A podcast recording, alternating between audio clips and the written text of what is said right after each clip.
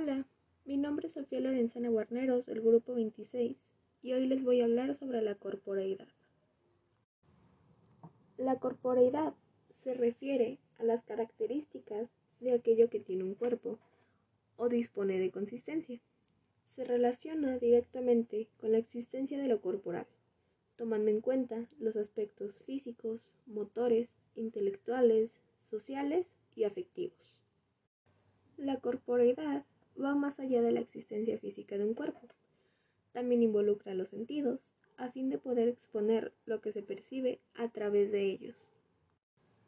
Todas las personas nacen con un cuerpo que se transforma a lo largo del tiempo.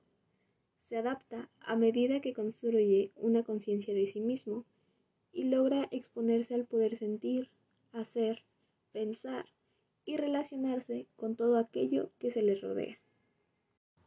El concepto de corporeidad suele utilizarse en el terreno de la educación física, en referencia a la percepción del cuerpo y a los movimientos que una persona puede realizar para dotarlo de expresión.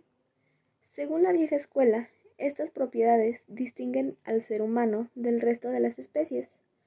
Sin embargo, el trabajo de investigación de algunos especialistas actuales opina que no existe tal diferencia entre nosotros y los demás animales.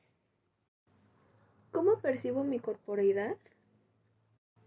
Mi cuerpo es endomorfo, de complexión blanda y redonda, suele ser bajo y fornido, gana músculo fácilmente, engorda también fácilmente, le cuesta perder grasa, metabolismo lento y hombros anchos.